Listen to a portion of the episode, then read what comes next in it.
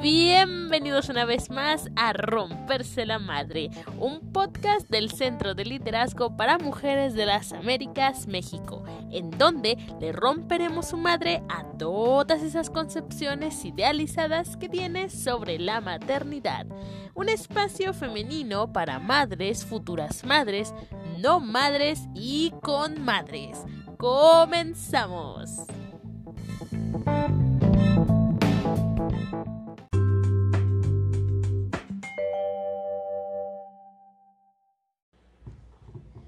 Bienvenidos sean una vez más a este siguiente capítulo de nuestro podcast del Centro de Liderazgo para Mujeres de las Américas. El podcast se llama Romperse en la Madre. Está en varias plataformas y tratamos de desmitificar eh, las concepciones sobre la maternidad. El día de hoy eh, tengo el honor, la gran fortuna de tener aquí a una amiga. Ella es Ale Yarilo Escamilla, es licenciada en, en Sociología eh, ella nos estará hablando sobre eh, la decisión de no ser mamá. Romperá los mitos a propósito de la interrupción del embarazo y pues les pido un fuerte aplauso para ella, por favor. Ale, muchas gracias por haber aceptado la invitación. Gracias a ti por invitarme, Barney. No, pues de que es un gusto tenerte aquí en el programa y pues a ver, platícanos un poco de ti. Eh, quién sale, este, por qué estudiar sociología en, primer, en primera instancia y por qué aceptaste nuestra invitación a hablar de un tema pues polémico, ¿no? Sí, sobre todo en nuestro estado tan señor Mocho, ¿verdad? Eh, bueno, eh, ya le estudié sociología porque no pude estudiar música, no, es cierto. Este, bueno, le escogí la carrera porque me di cuenta que hacía más siendo socióloga que siendo músico o música, quitándole el tabú a los lenguajes. Y eh, la sociología me atrapó en tercer semestre cuando me dijeron la realidad de pues que la sociedad no es como creemos, que no pensamos como creemos que pensamos, que la libertad no es la libertad, y ahí pues no, una depresión total, y, pero me gustó mucho la sociología porque empecé yo a deconstruirme, empecé a quitarme ideas que me entorpecían la vida diaria. Muy bien, muy bien. Y la aceptación es, oh, porque hace falta, porque somos mujeres, sororidad on, por favor, y se necesita hablar de estos temas frente a cualquier persona y empezar a decir, oye, camarada, no pasa nada, ¿eh? todo está cool. Claro, porque, porque a final de cuentas, bueno, este es un podcast en donde anteriormente habíamos tratado pues, son puros temas de maternidad, o sea, lactancia, eh, crianza responsable, etcétera. Pero no sé si nos puede platicar un poco para ti, ¿cuál es tu concepción de maternidad en primera instancia? Bueno, para empezar, y con la madre que tuve, es muy difícil ser mamá. Es súper, súper difícil, es de las cosas más difíciles que te enfrentas en la vida. Y cuando yo vi que mi madre soltera se enfrentó a la vida con tres hijas, dije, oh my god, qué paquetote, no, por Dios, yo no puedo. No, no, y con mi egoísmo y con lo que soy en él. ¿No? Porque yo sí decía, bueno, desde esa postura, ¿no? De madre soltera, porque es más fácil cuando tienes un apoyo.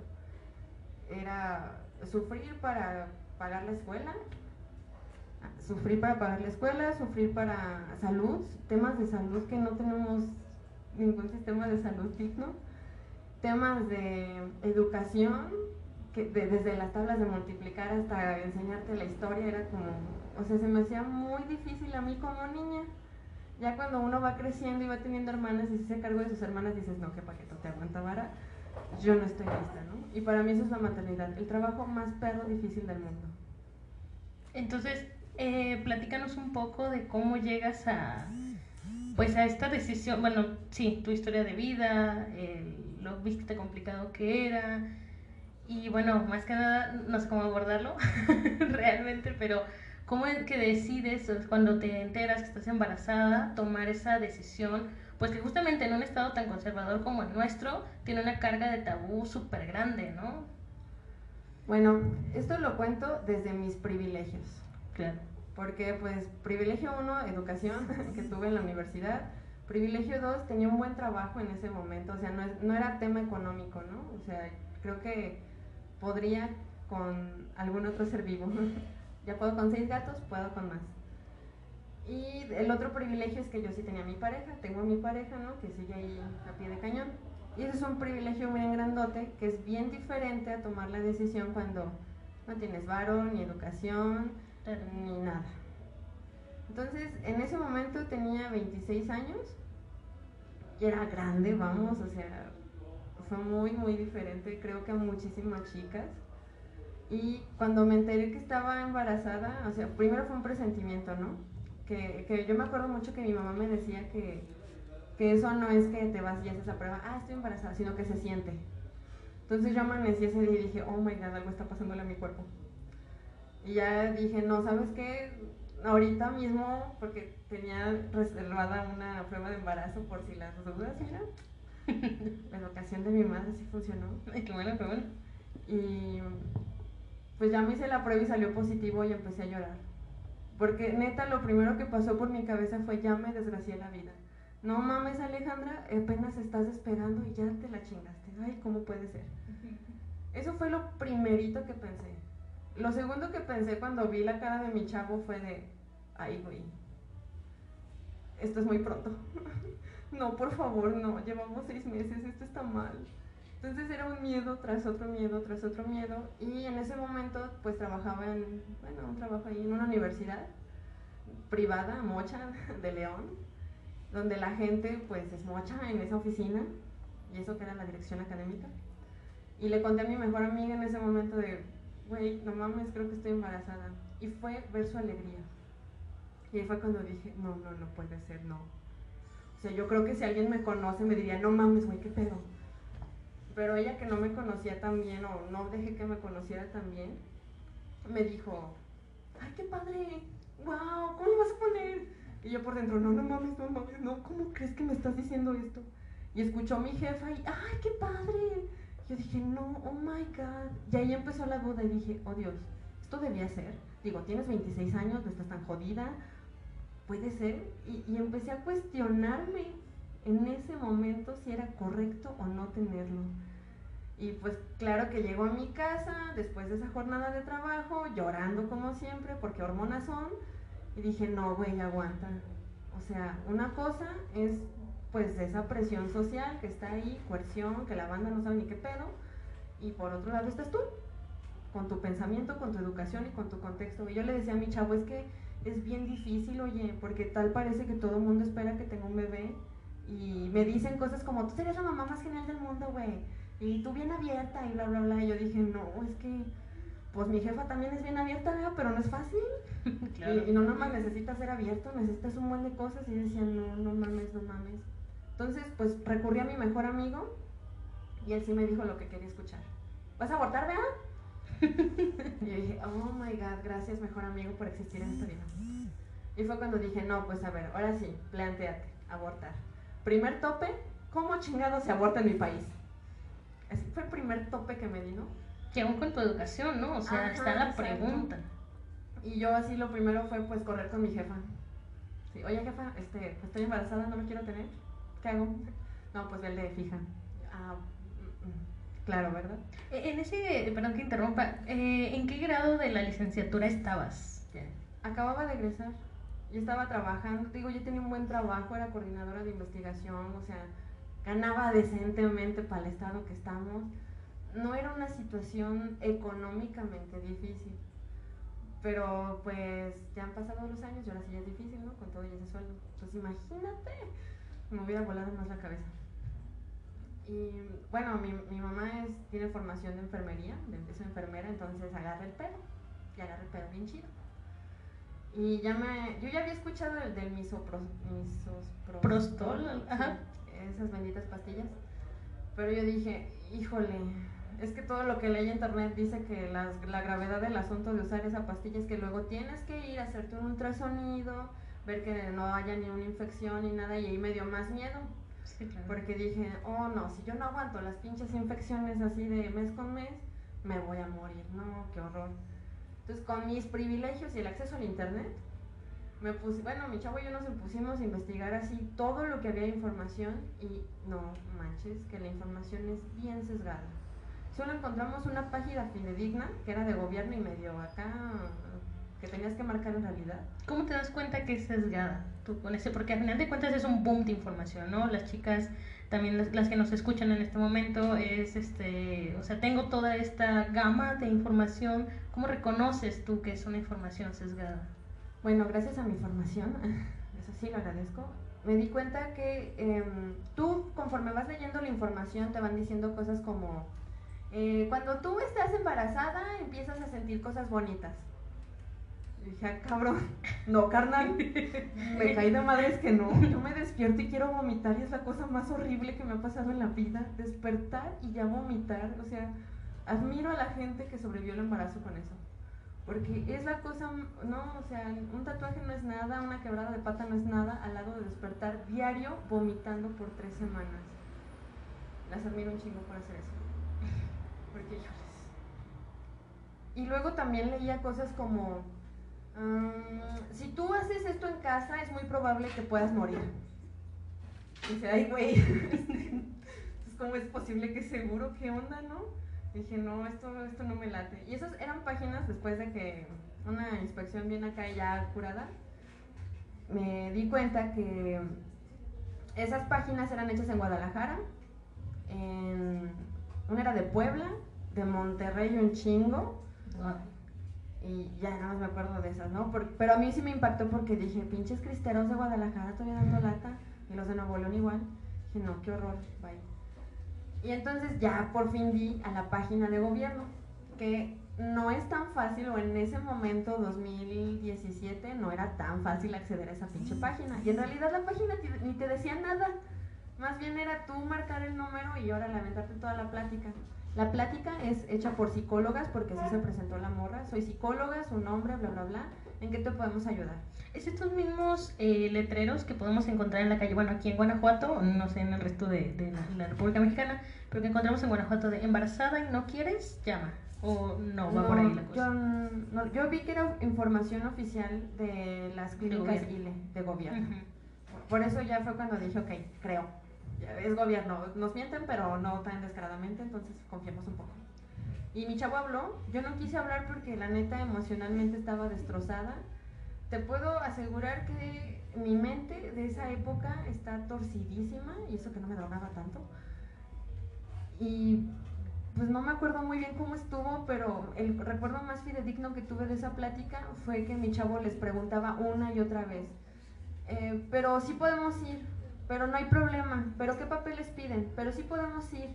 Y fue cuando decía, pues no manches, ¿cómo, pues cómo le estará dando la información la morra. Y no, la verdad yo no quise acercarme porque mis sentimientos no, no ni, ni servían, ni carburaban, ni nada. Y dije, güey, tu cerebro no está chido, entonces no.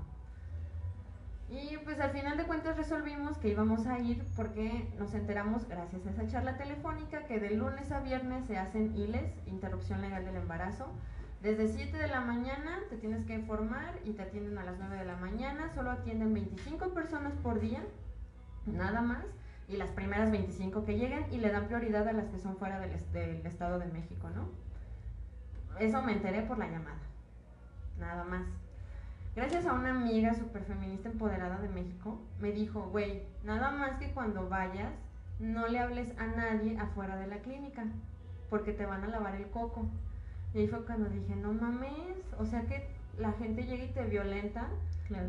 Y bueno, a mí me pareció, me pareció sorprendente todavía más verlo. Que es gente ajena a la clínica. Totalmente ajena. De hecho, tú estás en la clínica y afuera ves el remolque con un letrero que dice ultrasonidos 100 pesos, ¿no? Porque te piden un ultrasonido para hacerte esta madre, el IDE. y pues yo llegué y yo te digo que eso, ese mes, porque fue al mes cuando aborté, Mm, pues mi, no, o sea, no carburaba chido mi cerebro, la neta. Entonces yo me acuerdo que llegué y estaba otra morrita, chaparrita, gordita, bien, bueno, que se me hizo muy bonita, y empezamos a hablar entre ella y yo, y ella también iba a Lile. Y no, pues es que sí me siento mal. Y cuando yo tenía colitis, como yo creí que era colitis, pero no, pues resultó que estaba embarazada. Y entre ella y yo, como la plática fluyó y mi chavo nos dejó a un lado y la tía con la que iba acompañada la dejó a un lado ella. Y en eso empiezan a llegar más chicas.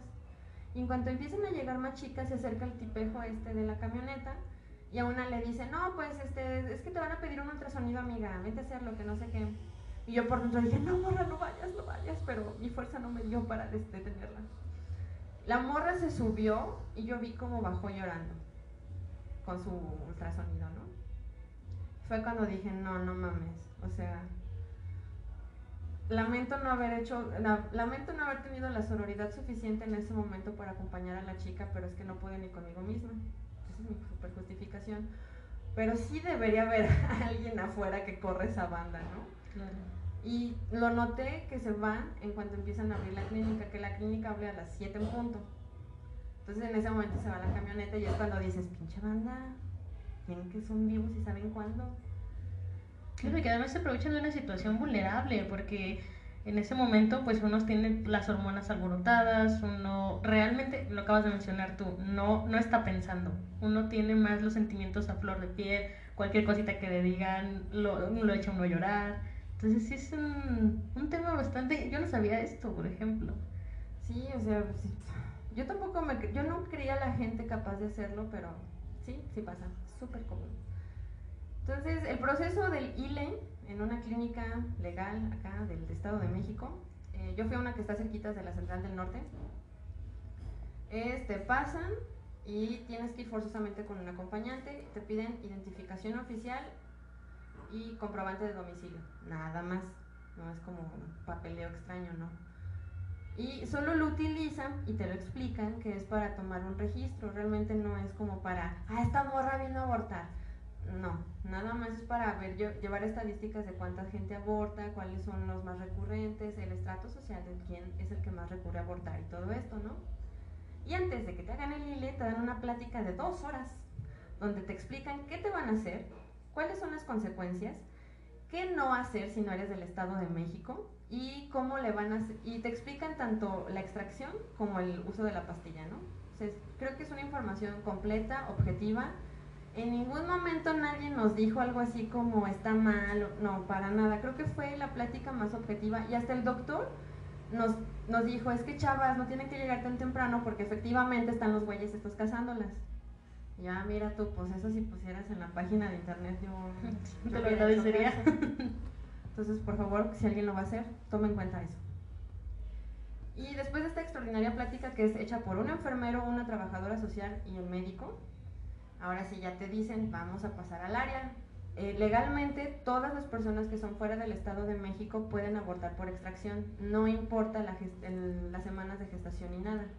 Si eres de ahí, solo si tienes más de seis semanas es extracción y si no es por pastilla. Y te explican todo el proceso. Y te dejan ahí, si dices, no, pues yo me quiero echar aquí todo el proceso, ahí te dejan, no hay bronca. Después de esta extraordinaria plática, eh, quien nos atendió fue una doctora embarazada. Quien me hizo el aborto fue una doctora embarazada. Y en ningún momento hizo una plática ojete ni nada. Fue muy amable y fue muy, muy objetiva. Lo cual agradezco demasiado. Te hacen un ultrasonido por segunda vez para eh, verificar exactamente cuál es tu semana de gestación. Y fue cuando me dijeron que, era el mes. Y yo, ah, chido, ya haga lo que tenga que hacer. Te dan tus pastillas de misoprostol, te dan cuatro, te las pones abajo de la lengua y empiezas a sentir unos cólicos del demonio horrible. Que yo me, o sea, que yo me creo bien capaz de aguantarlos. Me imagino que alguien que tiene el umbral dolor, de dolor bajo sí le va a ir muy mal. Y quien, con quien pasé fue con una chica del estado de Morelos y con una chica del DF, con la, de hecho con la que hice plática desde el inicio y estábamos las tres juntitas y de hecho en ese momento se sintió la sororidad porque fue como carnalitas, estamos nosotras tres solas y pues nosotras tres solas nos hablamos y nos consentimos y nos apapachamos. ¿Va? Cool. Y la primera fui yo. Y el proceso es, te ponen anestesia, después de anestesia eh, es un tubo de cristal que se llama espejo, eh, lo extraen, en ningún momento ves sangre, en ningún momento ves ningún fluido tuyo, jamás no, o sea, he visto videos bien mamones donde está el feto casi casi luchando con espadas y no, o sea, eso no pasa, tú no, tú, les juro que yo no vi ni una gotita de sangre. Lo que sí pasó fue que vomité, porque tomé mucha agua nada más, y es normal. Y de hecho, durante el proceso que es súper doloroso, no se lo deseo a nadie en la vida. Evidentemente uno aborta y no quiere volver a abortar, es evidente te cuidas un chingo. Mm, pasas el dolor que es horrible, estás solo en ese momento porque no, pues los enfermeros atendiendo una y otra y tú acá y acá, entonces uno está solo. Y ahí lo primero que pensé fue, tú eres fuerte si puedes, tú eres fuerte si puedes, y así todo, todo el caminito de, de la camilla al baño, tú si puedes, eres fuerte, tú si puedes, eres fuerte. Me vestí y me senté en el sillón y los cólicos me duraron unas 24 horas después de, del aborto, ¿no? Y que te dan tu ibuprofeno, te dan tu antibiótico y órale, váyase. Y pues la función de que vayas con un acompañante es que el acompañante compra estas cosas de la sonda, eh, te compra comidita porque pues no tienes que ir con el estómago vacío y pues es obviamente necesario porque acabas hecha la chingada, ¿no? Pero lo más mágico que a mí me pareció después del aborto, que fue cuando dije, oh my god, ¿estás bien? Fue que pude oler a mi novio sin darme asco. Y ahí fue cuando dije, claro que valió la pena. Oh my god, ¿tú qué ibas a hacer con eso, Alejandra? No mames, está, ya vámonos, vamos, todo está cool. Pero la realidad es otra. O sea, uno piensa eso en el momento porque ya pasaste lo más difícil. Es como romperte una pata. Te duele un chingo, sales del hospital y dices, a huevo. Pero pues falta la recuperación, ¿verdad? Claro. Y la recuperación, a mi punto de vista, es más del sentido psicosocial que del cuerpo. Porque el cuerpo yo ya lo sentía alivianado a los tres días, bien chido. Sin pedo alguno, yo ya podía hacerla de pedo como siempre y no había bronca. Eso también te lo explicaron en, el, en la sí, charla. Sí, en la charla te digo que te explican todo. Y una cosa que sí noté, bueno, que yo creo que es bien importante decir, es que la chava que se subió al camión eh, optó por no abortar. Porque a cada, bueno, a cada rato después del... Termina uno de charlar y te dice, ¿están seguras? Sí, sigamos. ¿Quién no está segura? Pues adelante, es libre de irse. Y hay gente que deserta. Ajá, y esa chava desertó, la que se subió al camión y la que le hicieron llorar, ¿no? Aclaración. Porque yo dije, no, pues yo creo que la morra, si no le hubieran lavado el coco, lo hubiera hecho sin pedo alguno, ¿no? Pero bueno, mala suerte por ella, mala sororidad por mí. Y eh, después de esos tres días físicamente yo ya estaba bien. O sea, ya no me dolía nada, ya, mm, ya podía oler, que era lo que más me preocupaba, ya podía comer, que era lo que no podía hacer, ya, ya estaba súper chido. Pero la presión social fue cuando se hizo más cabrona. O sea, yo creo que las únicas personas que no me juzgaron nunca fue mi madre, mis hermanas y mi chavo. Y ya. Pero de ahí vinieron un buen de cuestionamientos bien híjole, carnal, neta, me estás cuestionando eso a mí. O sea, porque la banda que me conoce es como, no me voy a arriesgar a un putazo de Alejandra. Entonces sí era como, chale. El primer cuestionamiento fue de mi amiga. Ay, es que yo quiero ser mamá. Y tú no. Ah. Y decía, no mames, ¿te das cuenta de la carga emocional que me estás poniendo? Como si fuera mi responsabilidad que no seas tu mamá. Güey, no. No está cool. ¿qué pedo? No está bien. La otra que me llegó, porque pues hormonas, o sea, si, si embarazadas son un mar de hormonas, imagínense cuando les quiten todas esas hormonas y se vayan sustituyéndose. Yo siento que ahí es peor, por eso hay depresión postparto, me imagino. Sí, de- sí, de hecho es una de las cosas. Entonces, escuchar esto era como, ay, no, carnala, ¿cómo me puedes estar diciendo esto? ¿Qué pedo? El segundo cuestionamiento fue por parte de del señor padre mío, que no tiene ningún derecho a opinar. Y aún así, no sé cómo se enteró y me mandó un mensaje de estoy decepcionado de ti. Yo, güey, no mames, no te hiciste responsable de tu paternidad y me dices esto, o sea, va ahí con tu vida.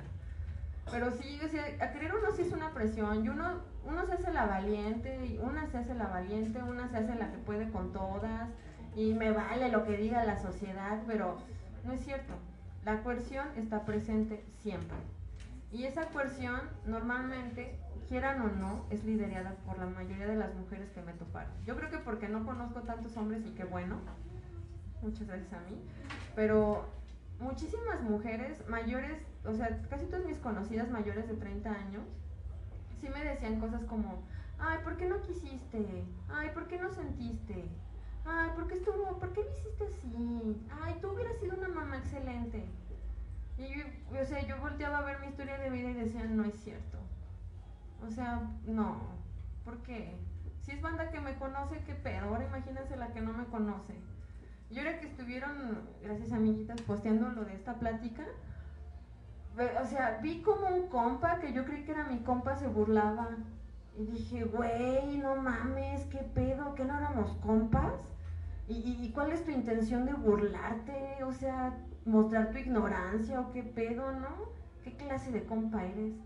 O gente que no me conocía, uno me mandó una me mandó un mensaje de, ay, qué triste. Yo, güey, qué triste que, que sea feliz Qué triste que vea mi, que viva mi vida así toda, sin pedo alguno, que siga siendo toda locochona. No, o sea, se nota que no me conoces. Y ahí es cuando dije, pinche coerción social, pinche falta de conciencia, ¿qué onda banda? ¿Cómo puede ser que tan a la ligera le digas a la morra, ay, qué mal, pudiste haber sido la mejor mami del mundo?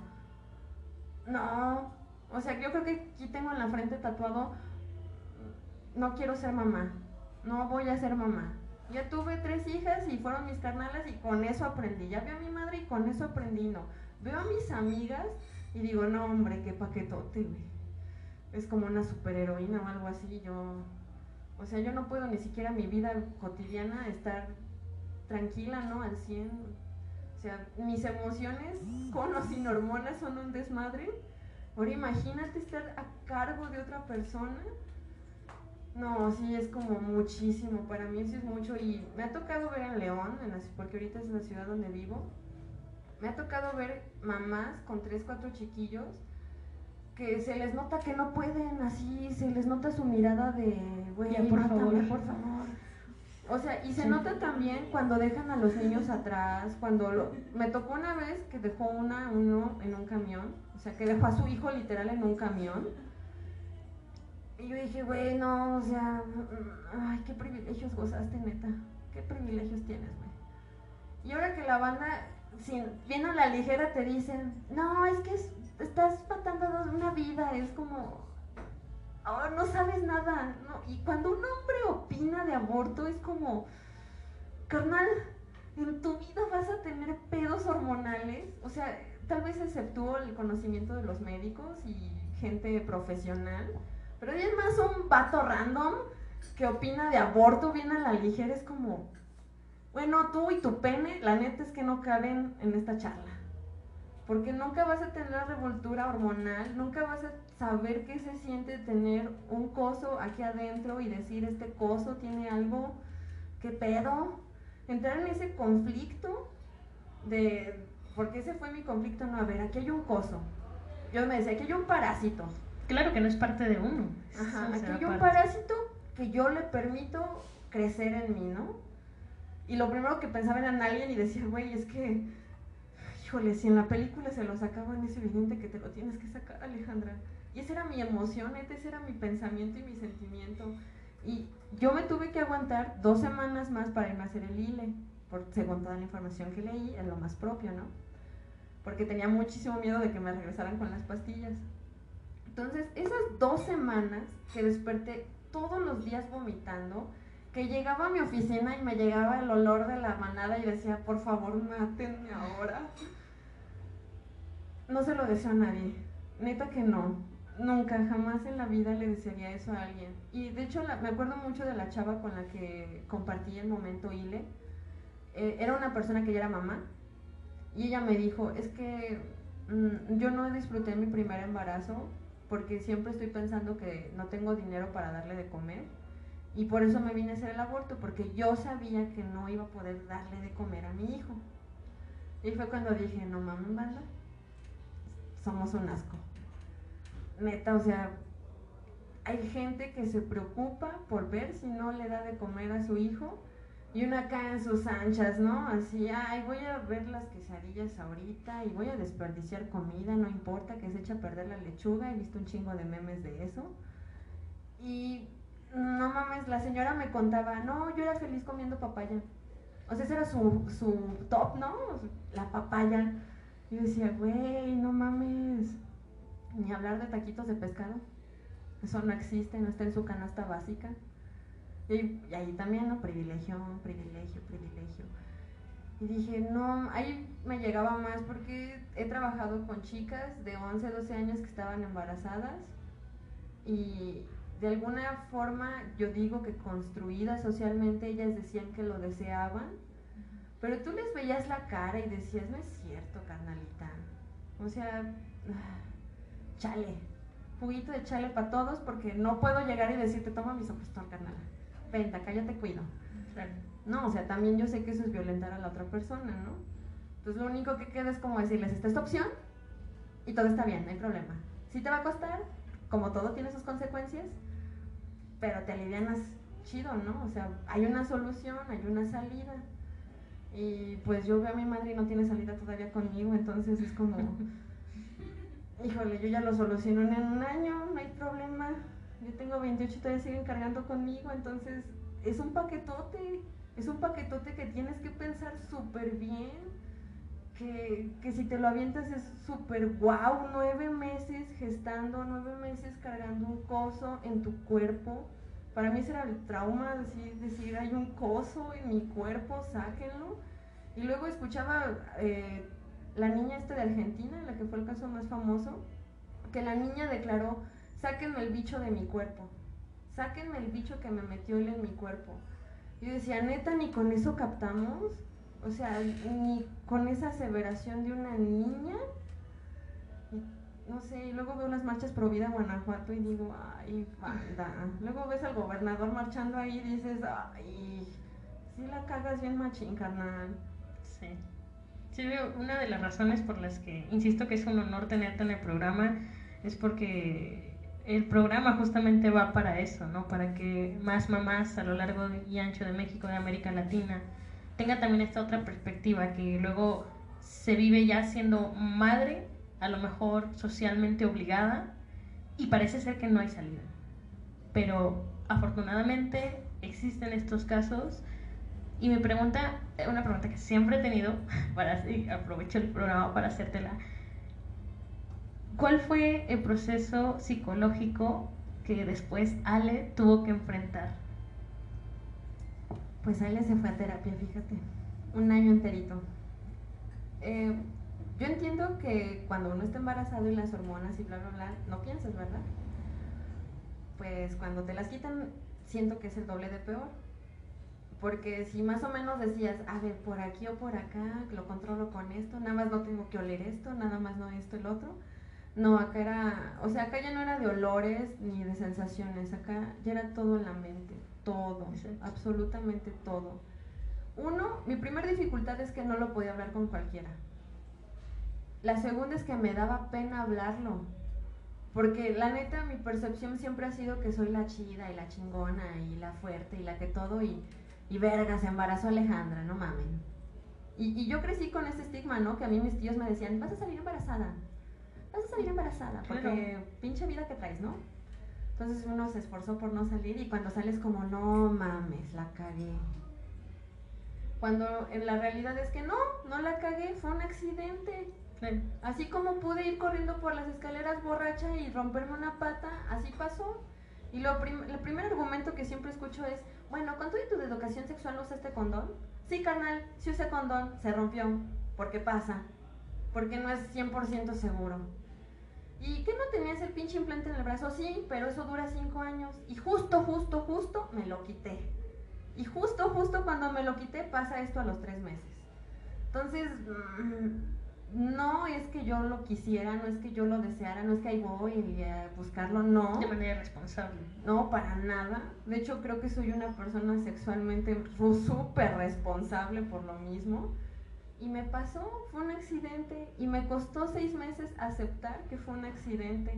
Porque durante, después del aborto todo el tiempo me decía, es que fue mi culpa, es que fue mi culpa, es que yo la cagué, es que a ver, ¿para qué vas a coger?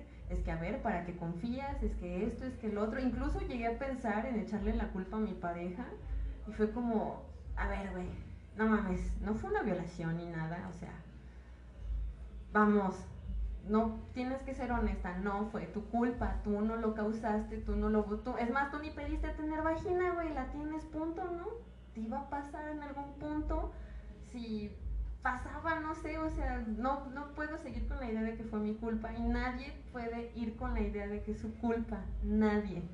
Y cuando es caso por violación, muchísimo menos, ni se toca el tema, sencillamente. Entonces eso fue el primerito, ¿no? El primer paso en mi terapia.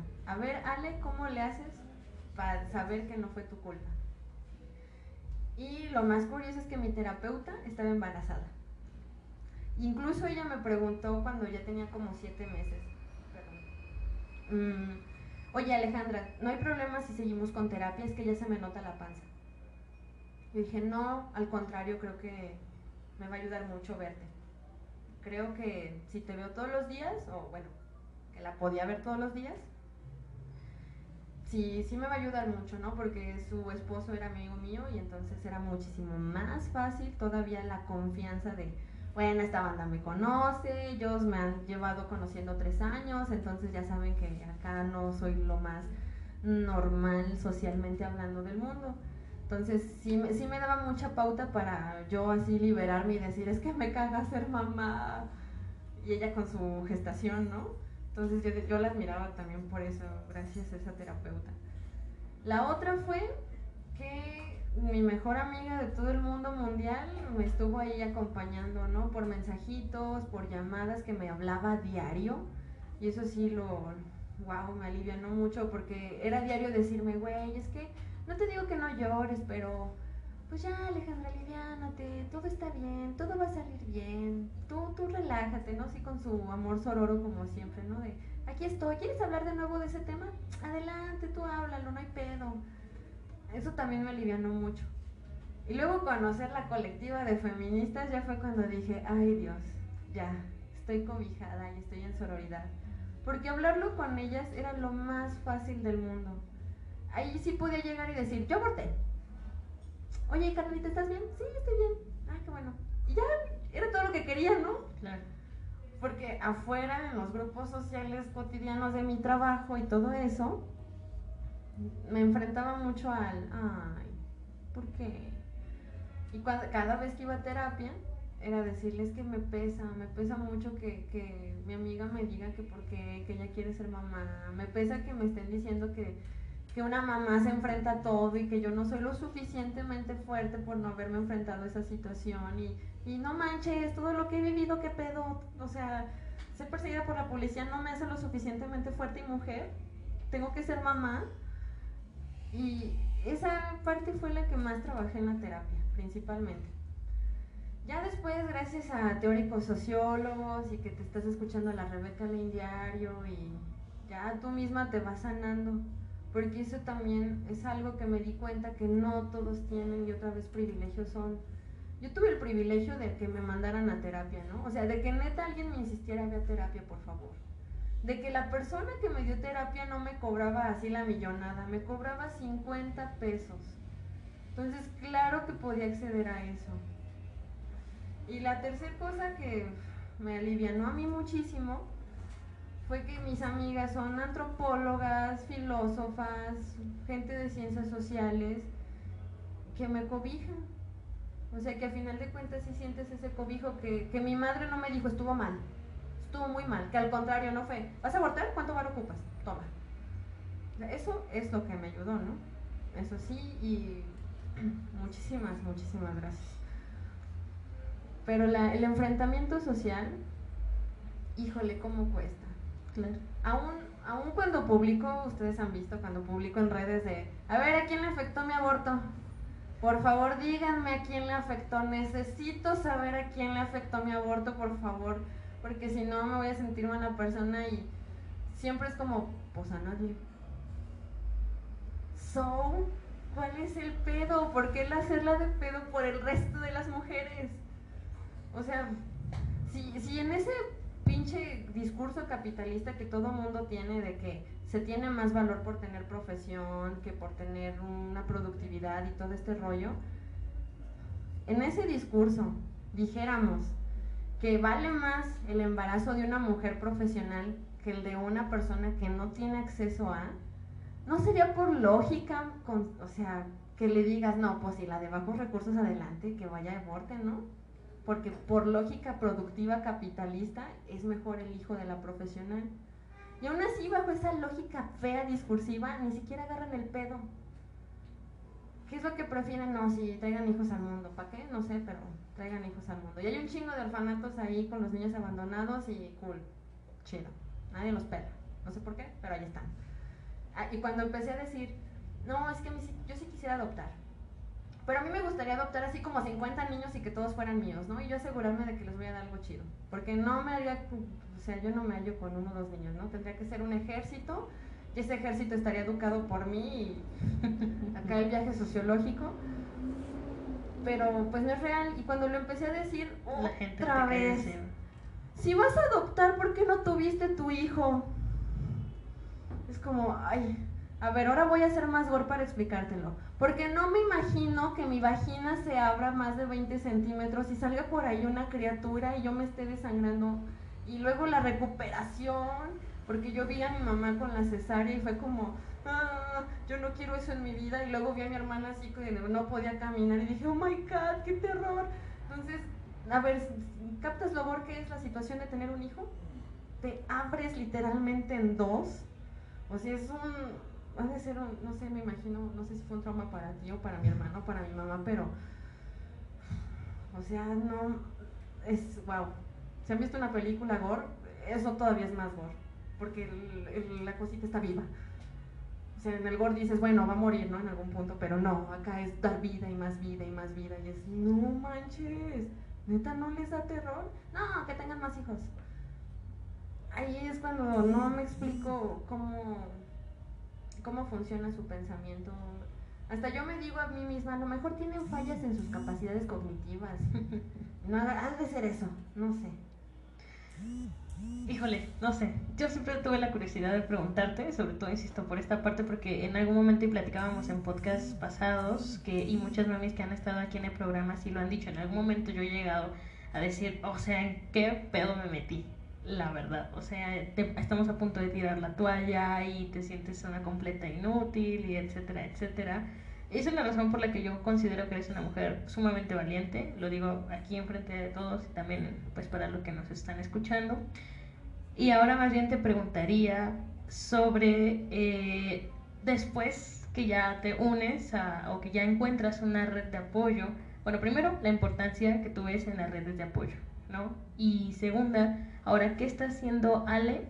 Quizás para, bueno, ¿qué estás haciendo tú para, para eh, llevar esta información, para que más personas sepan que quizás es, es, una decisión muy, muy personal, claro, pero que no están solas? Bueno, cuando encontré esta red de apoyo bien bonis, fue principalmente en dos amigas que incluso hicimos nuestra colectiva, pero como hacemos cosas ilegales no puedo decir más. eh, lo primero que ellos, ellas hicieron fue porque una fue mamá y perdió a su hijo, y la otra ha sido como más acompañante de abortos que otra cosa. Ahí fue cuando dije, ah, ajá, aquí puedo hablar, aquí sí puedo ser, aquí sí puedo estar, todo está chido. Incluso ellas me decían, oye, güey, ¿te acuerdas de cuando me platicaste del aborto que no sé qué, no sé qué? ¿Me puedes repetir otra vez cómo viviste esta parte específica? Y ahí fue cuando, ahí decía, ah, no mames, o sea, yo sé que me lo está preguntando porque seguramente otra morra le preguntó y pues le quiere contestar, ¿no? Y cuando decía, este esta red sí funciona. Funciona a la perfección porque en ningún momento me cuestionaron nada. Al contrario, no siempre es, ¿me puedes detallar esta parte de la información? Y digo, vaya, sí, sí puedo hablar. Con esta colectiva es más fácil porque una chica sabe hasta hacer abortos con ruda, todo el rollo. Entonces ya aprendimos otras formas de hacerlo, sobre todo para la gente que no tiene recursos. Y pues difundimos esa información de la forma no institucionalmente correcta, porque sentimos que es la única forma de llegarle a la banda. A nosotras tres se nos hace muy agresivo llegar y decir, si quieres abortar, haces esto porque siendo empáticas con la persona embarazada dices, ay Carmen, no sé cómo me siento. Entonces ya, en sí ya la situación como que está viviendo es difícil y fue cuando decidimos, no, ¿sabes qué? De la manera ilegal indirecta. Hay que empapelar la ciudad con información. Y empezamos haciendo eso desde dar panfletitos hasta, chingue su madre, a la medianoche vamos a pegar este catalón acá. Y nos dábamos cuenta porque llegué a ver dos amigas que subieron una foto de, ah, miren, amaneció esto. Decíamos, ah, qué chido. Pero al día rayonado, ¿no? Y mejor usen condón. O sea, vatos, supongo, supongo que eran vatos que intervenían con su aerosol diciéndonos cómo debemos cuidar nuestra sexualidad. Y ahí fue cuando empezamos el cuestionamiento de, híjole, ¿cómo le vamos a llevar la información fidedignamente a las demás mujeres de bajos recursos? Porque meterte en la colonia y andar panfleteando no es seguro. Meterte a la colonia y andar pegando a la medianoche es divertido, pero no es nada seguro. Llegarle a la banda mm, en León no, no, no lo haga, no lo haga nadie, no es seguro, eh, la gente se espanta, te manda la poli, no, no está cool, ¿no? Entonces ahí pues seguimos en el intento del arte intervención en las calles, pegando y pegando y sobrepegando, no nos importa, ya nos gastamos mucho en grudo, pero no hay problema, sí se puede. Y yo siento que es la única forma de también hacerle entender a las mujeres, vénganse, entre mujeres nos cuidamos, no hay ninguna bronca. Aquí con mujeres te sientes segura, porque ese también es un hecho social verídico. ¿A cuántos no nos ha pasado que nos subimos al camión y vemos el asiento vacío con un hombre y el asiento vacío con una mujer con la mujer? Porque no me va a tocar, no me va a ver, no me va a sacar plática, si me saca plática va a ser buena ondita y seguramente es doñita, no hay pedo. Entonces, si se puedes ver hasta en ese tipo de acciones cotidianas bien simples y sencillas que todo mundo nos subimos un camión diario, ¿cómo le hacemos para llegarle directamente a decirle a alguien es posible el aborto? Si ni siquiera podemos hablar de acoso tan cómodamente, ¿cómo es posible hablar de aborto? Entonces yo creo que el primer indicativo que estamos haciendo bien, eres tú haciendo esto, diciendo, gracias sí se habla de maternidad, pero también se habla de que no se puede ser mamá. Claro que sí, sí se puede, las dos son compatibles, ¿no? Todas tenemos amigas feministas embarazadas y que abortaron. Sí se puede y la convivencia es súper chida. Yo nunca he tenido broncas con ninguna de mis amigas que tienen hijos. De hecho, ya soy pro niños y es como vénganse a la par y tráiganse a los niños, no hay bronca, ya aprendí cómo se respeta este rollo. Entonces, digo, si, si uno puede, pues, si uno puede, ¿por qué no el resto? Es, no sé, o sea, nos, yo digo que allí es la palabra clave, sororidad. ¿No? Siempre tener aquí el letrerito de sororidad. Híjole, que ya está diciendo un discurso medio pinche la morra, no hay pedo, güey. Amiga, date cuenta. Así se hacen las cosas. que la amiga no se da cuenta que el novio la está violentando mucho, no, no hay bronca, no hay bronca. No es que la vaya a dejar a un lado, más bien, amiga, date cuenta. Lo que te está haciendo no está cool que la amiga está embarazada y que no sabe qué hacer, amiga, no hay pedo, date cuenta, aquí estoy yo. ¿Quieres tener al niño? Cool. ¿No quieres tener al niño? Cámara. Saquen el misoprostol ahora. Y ya, eso es todo. Y la otra amiga, este, la Bexabe, ella es la que se ha encargado más de dar acompañamiento a las chavas. Eh, de hecho, ya, ya hemos visto que con ella es con quien recurren, ¿no? De, oye, quiero abortar, ¿cómo se hace? Y ella así, venga, venga nosotros reina acá, se hace el mismo, vamos, mira, vamos a ocupar que la casa esté vacía, tú y yo solitas, que no puedes en tu casa, no hay pedo, mi casa está abierta siempre, acá se puede. Eh, ¿Ya conseguiste las pastillas? No, no hay pedo, yo te las compro, ya, ya tenemos las pastillas, bueno, vamos a estar todo el día aquí en la casa, yo te voy a estar cuidando, porque el proceso con las pastillas sí es como más largo, más doloroso, más difícil. Entonces, y es un acompañamiento que se requiere en unas 24 horas, que se requiere estar al pendiente del sangrado porque muchas chicas pueden sufrir un desangramiento y vete rápido al hospital. Se requiere alguien que esté en el hospital porque si en el hospital el doctor es medio mocho y resulta que se da cuenta que es un aborto, pues ya valiste verga, ¿no? Entonces se necesita que alguien vaya y diga, no, no, no, es que tuvo un accidente, es que se me acaba de caer, es que cualquier cosa, ¿no? Entonces siempre, siempre tienes que tener a alguien en ese momento. Y es otra de las cosas bien importantes cuando se hace un hile. No debes estar sola, no estás sola. O sea, lo primero que se te meta en la cabeza es no estoy sola. No, de verdad no estoy sola. Siempre hay una amiga y si creemos que no tenemos amigas, está la hermana. Y si no creemos que la hermana nos va a hacer caso, estamos nosotras que sí lo vamos a hacer, ¿no? Que no nos importa ni de dónde vengan, ni qué estrato traigan, no importa, como siempre bromeo con mis alumnos, no importa si es de la Ibero o de la USEM, acá es bien recibida.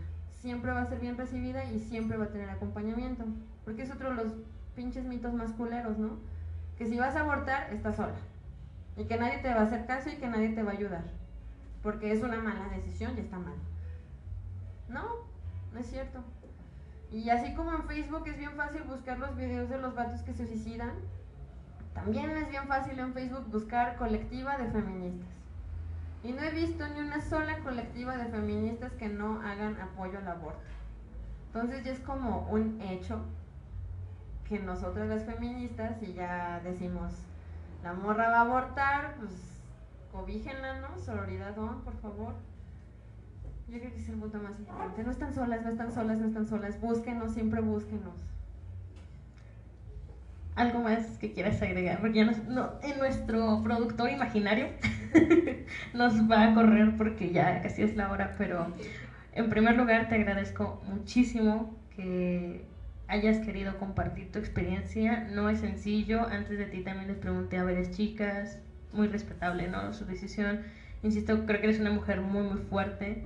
Y si tuvieras algo, creo que has dicho muchos consejos para las chicas que nos escuchan, pero si quisieras agregar algo más para todas aquellas que no han podido venir el día de hoy, que se quieren acercar, ya sea al Centro de Mujeres o a cualquier otra red, eh, para buscar apoyo, que las puertas están abiertas. Bueno, lo primero sería sororidad. Ay Dios, es como la palabra, ¿no? Hay que ser sorora siempre. No importa que la morra no se dé cuenta, tú sé sorora o sea, es, obligación empática ser sororas.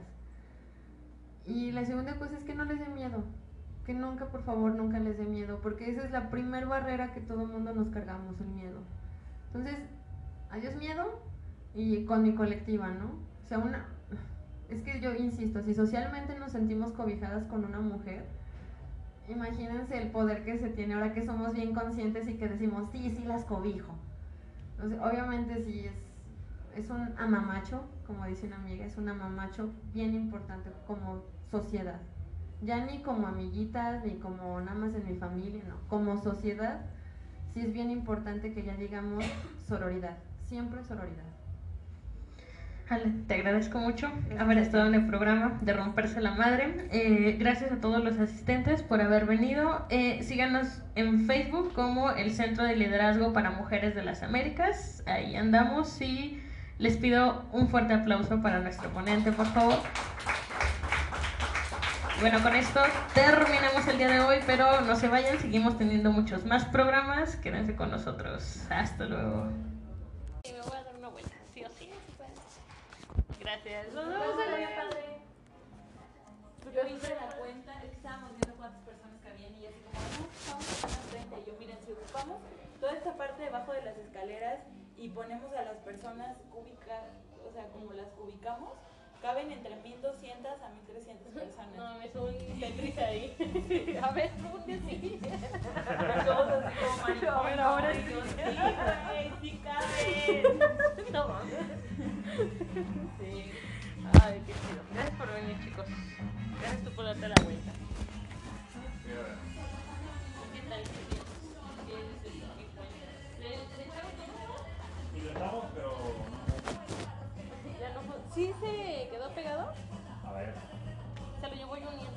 No, David. David. ¿Y Johnny?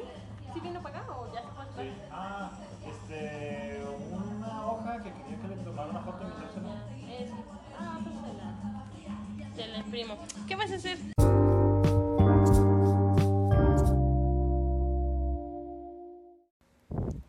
Ahora, eh, bueno, como parte de este tema que de alguna manera pues es este sí delicado y también muy personal para las mujeres que eh, decidan hacerlo eh, les compartiremos un poema titulado Filo 7 de Flor Codañone ella es de Argentina este poema y algunos otros los pueden encontrar en eh, Poemas para Mujeres que Luchan por el Derecho de Abortar en la página de Cultura Colectiva.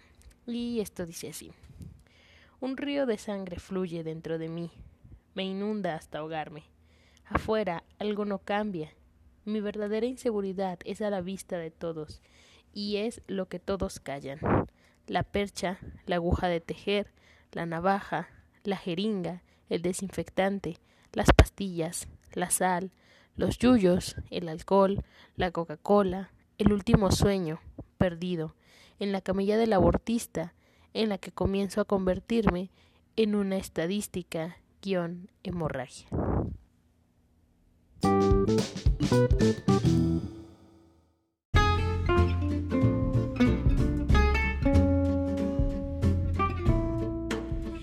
El dato curioso del podcast para que vayas y rompas la madre nos llega directamente desde GIRE, Grupo de Información en Reproducción Elegida, el cual nos dice que el aborto sea un procedimiento riesgoso y que cause secuelas físicas en sí mismo es completamente falso. El aborto realizado en condiciones adecuadas es un procedimiento seguro. Se vuelve riesgoso cuando se realiza en circunstancias insalubres y mediante procedimientos inadecuados, generalmente propios de entornos legalmente restrictivos y con un fuerte estigma alrededor del tema.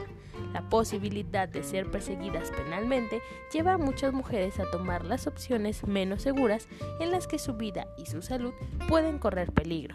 Los riesgos relacionados con el aborto disminuyen de manera muy significativa cuando existen las condiciones legales para acceder a este como un servicio de salud.